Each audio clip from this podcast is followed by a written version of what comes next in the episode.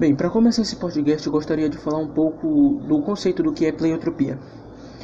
Pleiotropia, de acordo com o Google, o dicionário do Google, é a propriedade de um gene par de alelos determinar mais de uma característica fenotípica. Ou seja, aquele par de alelos que deveria identificar uma característica singular, agora determina uma pluralidade de características, isso como efeito de uma mutação. Ou seja, simplificando, é um gene que não devia, mas controla mais de uma característica em seu fenótipo.